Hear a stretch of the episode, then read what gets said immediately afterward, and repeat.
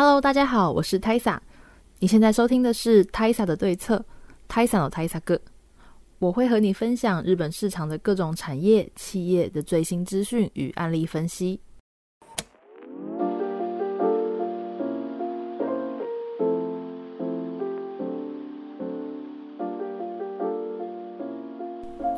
Hello，大家好，我是 Taisa，很开心今天又有机会在线上跟大家相见。呃，自从就是我公布我要开始做我的 podcast 的计划之后呢，非常感谢很多过去到现在支持的朋友，呃，谢谢你们的分享跟转发，所以在很快的时间大家就知道了我要做这个计划。那最近的 Facebook 还有电子报的。呃，最终人数都很快的成长起来，那非常感谢大家的协助。嗯，大家之后也会继续努力，那做更多的研究跟调查，那把我自己做的一些功课跟大家在网络上持续分享。那希望我们可以透过这些日本的商业案例，帮你一起找到你的商业对策。那今天呢，还是想说继呃继续之前的分享。之前写过一篇文章是关于日本的晚景百货，那今天想要把这篇晚景百货的文章把它转成 podcast 的形式，跟大家在线上说分享。好，那最近呢，自从疫情过后，很多台湾朋友就是在回到日本来旅行嘛。那大家如果到东京来旅行的话，一定会发现东京有好多好多百货公司。那不管是呃年轻女生很喜欢的 Lumine、Paluco，那或者是有呃非常久远历史的像伊势丹呐、那大丸呐等等老牌的百货，那这些百货公司跟呃日本的很多商业发展是有密不可分的关系。那不管是这种就是很早。一百年以前就开始在专门做舶来品、高级品的百货公司，它可能原本是一个屋号，然后到现在变成高级百货。那或者是一些铁道公司，它呃依靠它自己本来就有的这个人潮动线的优势，建立起来一些商业空间。那这些百货公司其实对于整个日本的呃实体经济啊，还有零售啊，都有很大的影响。所以我自己其实对于这块很感兴趣，所以之前也做了一些百货公司相关的调查跟整理。那每一家百货公司都有很长的发展历史跟呃他自己的特色，所以其实很难用一篇文章就可以说完所有的百货公司哦。所以之后想说陆陆续续来跟大家分享这几间我觉得很有意思的百货公司。那今天呢，就先从我自己最熟悉的一家百货公司来分享，那就是晚景集团的晚景百货。那尤其是晚景公晚景百货呢，为什么会选它开始？就是因为我现在自己是住在东京的上野附近嘛，上野就有一个一间呃晚景马路一。那公司附近呢，其实有乐町那边也有一间马路一。那这两间算是我比较常去的百货，所以想说就自己也很常去的百货公司来跟大家分分享。好，那在开始分享之前呢，呃，先跟大家聊聊。就是大家可能对于晚景百货公司的印象很深，因为晚景其实是发展蛮久的了。它其实在一九三零年代的时候就开始在做呃家具家电的销售，其实当时主要是高级家具啦。但是其实一般民众其实当时哦一九三零年代早期的时候是很难一口气拿出一大笔钱来购买商品的，所以当时的晚景百货或者是晚景商户，它更多的做法就是用一个叫做。月付百货店的形式是让当时的民众可以分期付款的方式来购买高价的商品，所以那个时候其实就已经有先买商品再分期付款的商业习惯。那自从有这个商业习惯之后，晚景集团就是很早就开始习惯了这种呃先买后付款的形式，也就是说，呃，晚景集团。比起其他很多商业模式或银行公司来讲啊，它更有这种，诶，你反正我希望让自己的零售卖的越好，那你还现在还没有钱嘛？那你就是呃，我们分期付款没有关系，先卖。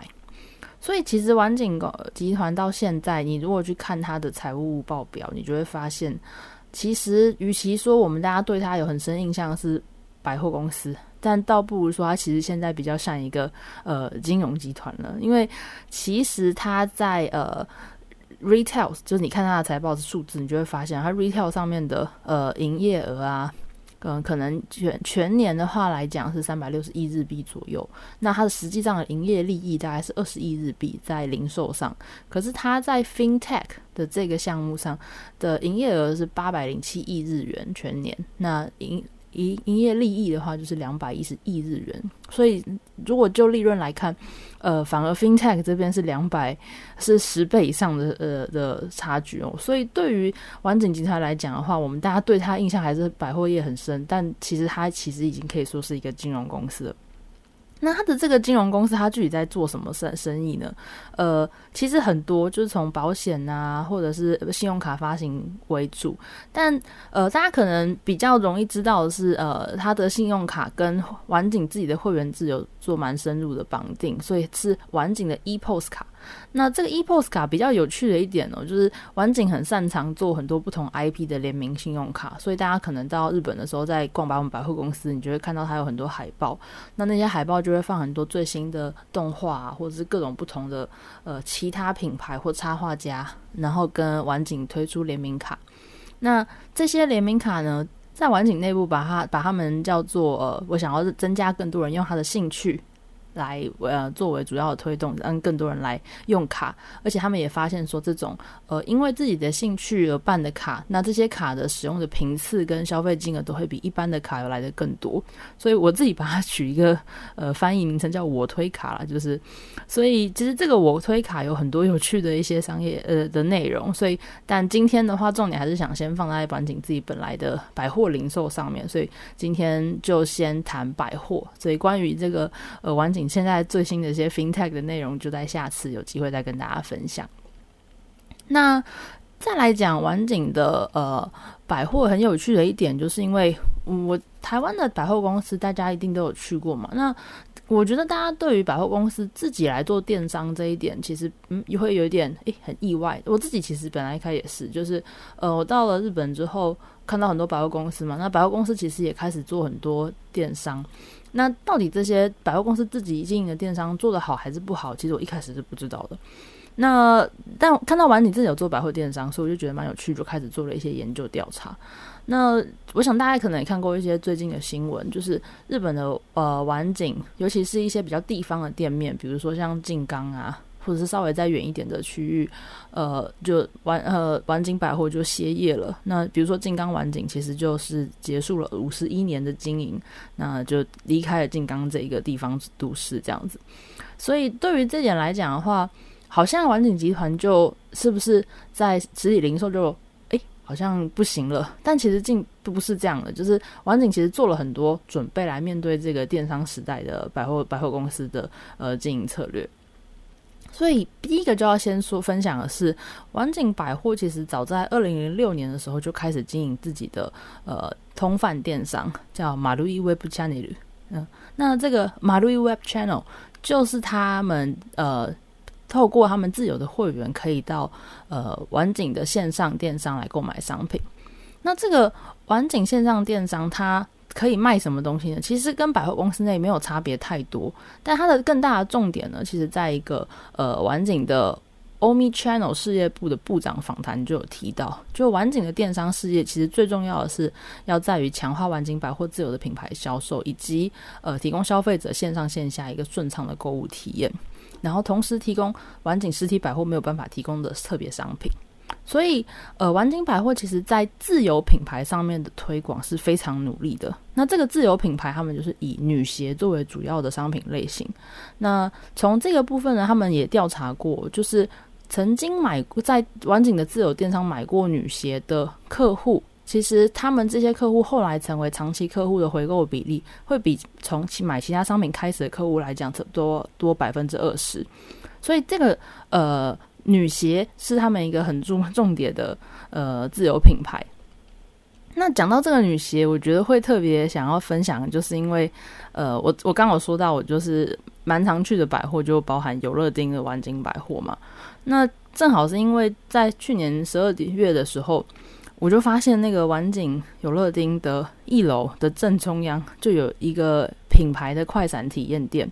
然后我看了一下它的那个品牌的体验店，诶，放多久？没想到它是从就是二三年的十二月会一路摆到二四年的六月。我就想说，哇，天哪，是什么品牌可以这么强强？就是这个这么中央的好位置，然后一摆就摆六个月，这个摊位费应该不得了吧？那诶，后来仔细研究一下，果然是晚景的自有品牌，它才可以这么不吝啬的把这个好位置给自家的品牌哦。那这两个品牌是什么名字？呃，是什么品牌呢？一个叫做 Very Coco，一个叫 Keso。那这两个都是女鞋品牌。如果大家就是有到我的部落格可以看图片，那其实说实在，这两个女鞋品牌在卖什么东西？它其实就是很基本、很基本的那种包头的娃娃鞋，或者上班用的很简单的跟鞋。然后其实就是基本款中的基本款。但它有一个最大的特色，就是它就是主打这个品鞋子可以符合所有人的尺寸。为什么他敢这样说？是因为，呃，这个鞋子的尺寸，它从十九点五公分一直做到二十七公分。那其实，在 日本的女鞋来讲，我觉得大概做到二十五点五，其实就已经很厉害了。做到二十七公分，呃，是很开心的。我对我来说，因为我其实大家可能没见过我本人，我其实身高蛮高，所以所以呃，买鞋子一直是我很大的一个痛点。好，那而且它是每半码半码都有尺寸可以买。而且它最大的强项就是左脚跟右脚你可以买不同尺寸，呃，大家可以想象一下，就是呃，做消费者来讲一定很开心嘛，这么多选择很棒，我就最符合我自己想要的需求。可是如果你自己经营过呃这样的店，你就知道哦，我左右脚不同尺寸，而且每半码就有一个，然后还有不同的颜色，然后这样全部算起来，这到底要准备多少的库存？真的是蛮可怕的。所以呃，其实这个。这两个品牌提供的这种呃基本款，然后非常多尺寸的鞋子，其实就是一个它主打的呃，对女性消费者来讲，就是一个最入门的，大家都一定可以买，而且一定有一双可以你可以穿的鞋子，而且它主要就是上班用，呃，上班用的鞋子的话，其实有就是耗损也比较快嘛，所以常常需要更新。那这个鞋子的单价其实也不会到很贵，大概从五千块日币一双到呃八千甚至一万左右，就日币以内就一定可以有一双呃上班很好穿的鞋子。那当天我很特别注意到这家店有趣的一点，就是因为它在十百货的一楼的这个快闪店，其实它特别有写一个标示，是写说呃你没有办法在这里直接买了就带回家，因为这里根本没有任何库存。嗯，那我到底要怎么买呢？其实是他在那个实体店的时候就告诉你，你在这里购买的话，你只能透过订 EC 订，就电商节呃订购，然后会寄到自己的呃消费者的家里面。那这边现场你只能试鞋子，所以是不能买回去，呃，不能当场拿回家的。不过它现场的店面，我觉得很有趣的一个设计点是，它在展示鞋子的每一个旁边都放了一个，就像小名片一样。那小名片上面还有一个小的 QR code。那你扫了 QR code 之后，就会直接引导你到那双鞋子的呃商品详情页上面去。所以其实，即便你离开了这个快闪店，你到回家的时候，你手上有拿这张小名片，你突然想起来好像还是想买的时候，你也可以扫码，就是到那个网页上进行购买。所以呃，这因为觉得很有趣，所以就特别呃在逛街的时候记了一下这个品牌，回来再做一下功课。那而且回到网页上看的时候，有一个很有趣的呃的规划哦，就是你看晚景的电商网网站上面，其实当然不是只有他们自有的这个女鞋品牌，还有很多其他进驻的呃品牌的商品可以买。但是你去看它的物流规范的时候，你就会写到，只要你的订单有包含晚景的自有女鞋品牌的话，那这个订单就直接免运费。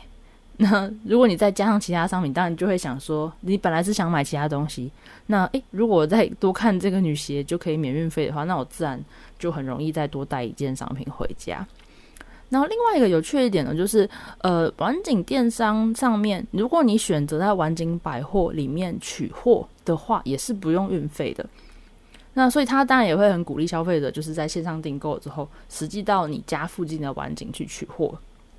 那这一点其实就很有趣，就会引到我下一点，就是晚景百货公司其实现在，因为它是百货公司嘛，它有很多空间。那这些空间的运用，除了当然是设柜开立，呃，卖商品之外，它当然这个空间有很多运用的可能性。所以其实，呃，晚景自由百货它现在在日本的百货公司里面呢，呃，其实，在比如说我们家附近那个上野。上野晚景，它在三楼就特别占了一个区域哦。那这个区域就是它的电商的取货发货站。那关于这一点呢，我觉得一定要先讲一下。我自己在日本生活之后，有一个很大的感受是，我觉得日本的电商发展跟台湾的电商发展有一个比较大的不同点是，呃，其实，在物流上面，日本上面还是没有台湾来的那么方便。我并不是说日本的物流在即便不发达，而是说，因为台湾有非常成熟的便利商店到店取货、呃退货的一个机制，但是。呃，日本的便利商店，大家如果有来玩过，一定知道嘛，就是不会只有呃，像台湾是只有四大，有的四大超商两大体系，基本上就可以全台到处送。可是日本的话，有更多的便利商店品牌在竞争，所以其实没有一个便利商店就有足够的呃分布率，让你只要在这个便利商店的物流体系就可以拿到日本全国可以送商品这样子。可是，所以在这一点来讲呢，万金百货就很常很会利用自己的这个优势。比如说，呃，日本有一个很有趣的现象是，如果有到日本来玩过的朋友，可以感受到，日本通常呃一个区域的核心一定是呃连接到其他都市的车站。那这个车站的旁边通常会有一个呃连就呃共购或者是非常紧密相邻的百货公司。那再来就是这个区域可能还会有一个比较老的商业街，对吧？那这个商店街以外就是诶无尽的平房住宅，就大家可以复制无限。那刚这个 pattern 呢，你可以复制到日本的各大乡镇城市，都大概都是这样，只是或大或小而已。所以日本的很多地方的生活模式就是，诶，我从外面。呃，日东京市中心下班回来了，我就坐车到我家的这一站，然后我家这一站一出来，可能就有一个百货，那有超市，然后逛一下商店街，一路走回家。那所以日本的这个地方的核心的百中型、中小型百货，就会成为这一区域的民众本来就是呃主要购物啊、聚会啊、生活休闲的场所。所以，如同刚前面讲的是，呃，物流这一块是比较弱项的一点，但是晚景百货就很擅长运用它自己的这个优势，因为它通常就跟呃车站的距离很近，大家在回家的时候一定会经过百货的门口，或者是要经过百货的一部分才能回家。所以，百呃晚景百货，比如说上野的这个就有在三楼的地方就有一个他们专设的取货发货站，那它的名字叫做呃投入大斯。那投入大师呃 T R D S 嘛，那投入大师在日文本来就有偷了就去拿，大师就是送出去的意思在，所以其实在这个投入大师的这个站这边，你就可以直接拿到你电商上面买的呃商品，而且如果你想要退货的话，你也可以直接来这个地方直接退货。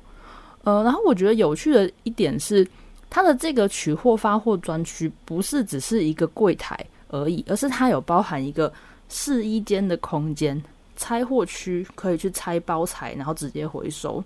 所以你是可以在拿到电商的商品的时候，直接打开来试穿，不满意就直接退货，然后包材也留在这里，把然后只带商品就回家的一个区域。所以对于使用者来讲，是一个非常方便而且舒适的地方。我拿到当下不喜欢，我就直接退货了，就有点像我去百货公司试穿衣服一样方便。而且我觉得晚景很聪明的一点是，它这个取货发货站。它不是仅仅只给晚景自有的 EC 用的，它也把这个服务扩散到其他的大型 EC 平台，然后提跟他们做 B to B 的服务嘛，然后来做代收代发消费者的包裹。就比如说之前跟大家分享过的那个呃服饰非常大的商城周周烫，周周烫的呃电商包裹也可以在晚景的这个投入大师站来领，也可以在这里退。所以，如果我是买衣服的时候，我可能非常在意，我想要试穿，我就会想要选择在晚景做取货收货。好，那或者还有其他，就是你去看它的列表，就发现不是只有周周烫，还有很多都可以。像现在阿玛总也可以选择在晚景的取货站取货。那或者是大家可能呃有比较在看动漫类的类的商品的朋友，可能也知道有一个叫俊和屋，俊和屋的话也可以在在这里做取货。呃，最近好像有部分的百货，保安景百货也有开放那个呃美绿咖喱，就是日本版的虾皮。那其实不是只有取货而已哦，所以如果是日本版的虾皮的美绿咖喱，当我想要出货的时候，我也可以来这个地方做商品出货，我还甚至可以在这里直接买包材。所以这一点的话，我觉得是晚景百货非常聪明的一点。那具体来讲，就是这个晚景百货的电商到底发展的怎么样？呃，我一开始其实也不觉得不会有太亮眼的数字，因为对于晚景来讲，它好像我记得没没记错的话，应该是二十二间实体大型百货吧。那照理来说，呃，电商可能只是一个锦上添花，然后呃多让多一点人性跟选择。可是你仔细去看它的财务数字，你就会发现，呃，玩景百货现在的电网就是最呃单间百货营业额最高的是东京稍微郊区一点的那个北千住。北千住的话，现在是呃每年的营业额是三百三十七亿日元。那再来的话是新宿晚景，那是全年两百零六亿日元。那排名最第三的呢，就是马路一 Web Channel，所以第三名就是晚景的自由电商，它的营业额几乎是跟新新宿店是完全平起平坐的。虽然就是，但是哦，这真的是非常会让人吓一跳的数字哦。但其实对于晚景集团来讲啊，这个数字并不是说是非常显眼啊，因为它当然我刚刚一开始就有跟大家讲说，它在金融那边的表现更惊人，所以。呃，对比来说，环境可能对于电商还不是那么主力的一个项目。但是如果我回头跟台湾的大家讲说，一个百货公司的自有电商一一年的营业额可以做四十亿的台币，我相信大家可能也会觉得非常厉害。那所以刚刚跟大家分享到的内容呢，我觉得今天非常开心跟大家提到晚景的这些合作，而且我觉得晚景很有趣的是，它还有很多不同好玩的商业案例，比如说刚好提到他们离开了。静冈的这个根据地，呃，这这个这个地方的百货公司，但是那一栋原本是静冈晚景的大楼，其实他们并不是就诶完全放弃了，他们很聪明的把那个静冈百货的公司原本的那个点就租给了俊和屋，就是刚好提到的这个动漫的周边精品的这个呃品牌品牌，那。很有趣的一点，他们是因为发现，呃，喜欢动漫商品的朋友很喜欢逛实体店，所以静冈的这一点，这这一个静冈晚景就又变成了一个新的很有趣的商业商商业现场，我觉得非常好玩。关于这些之后有详细的呃更多的研究调查的时候呢，我可以再跟慢慢跟大家分享。那今天很开开心跟大家可以分分享到这边，谢谢大家。